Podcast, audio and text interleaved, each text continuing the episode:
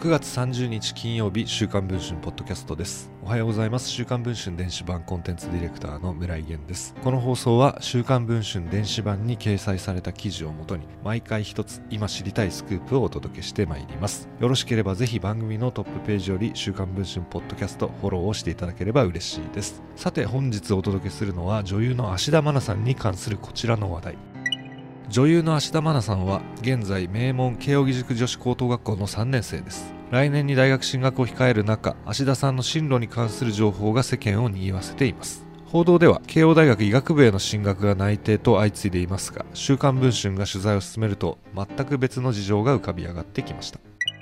芦田さんが医学部志望ではないかと見られるようになったのは2017年。慶應義塾中等部に合格した際出演した日テレの情報番組『スッキリ』のインタビューで病理医になりたい。医学の道に進みたいなと思って病理医の存在はドラマで知ったんです。などと答えたことでした。あるベテラン芸能記者によると芦田さんは10歳の頃に同じ番組で薬剤師になりたいと明かしているそうです。そこから2年で病理医へと志望が変わった。基本的には医学系の仕事に憧れを持っているといいます。ところが慶応の関係者たちは芦田さんについて医学部志望ではないと口を揃えています。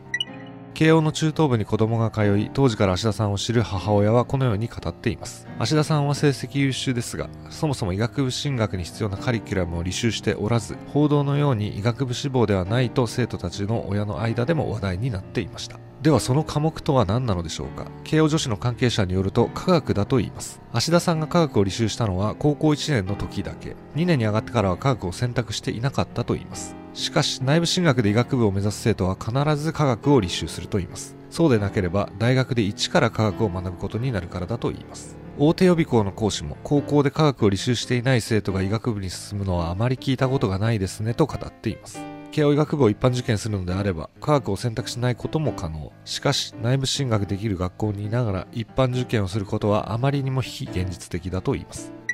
医学部進学になれば今よりさらに仕事をセーブせざるを得なくなる芦田さん。この秋にも進学先は決まります。一体何学部に進むのでしょうか？現在配信中の週刊文春の電子版では学業優先で仕事をセーブしている芦田さんの近況や彼女の高校生活などについて詳しく報じています。ご関心がある方はぜひ電子版の記事の方もチェックをしていただければと思います。それでは週刊文春ポッドキャスト今回の放送はこれで終わりたいと思います。また来週次の放送でお会いできればと思います。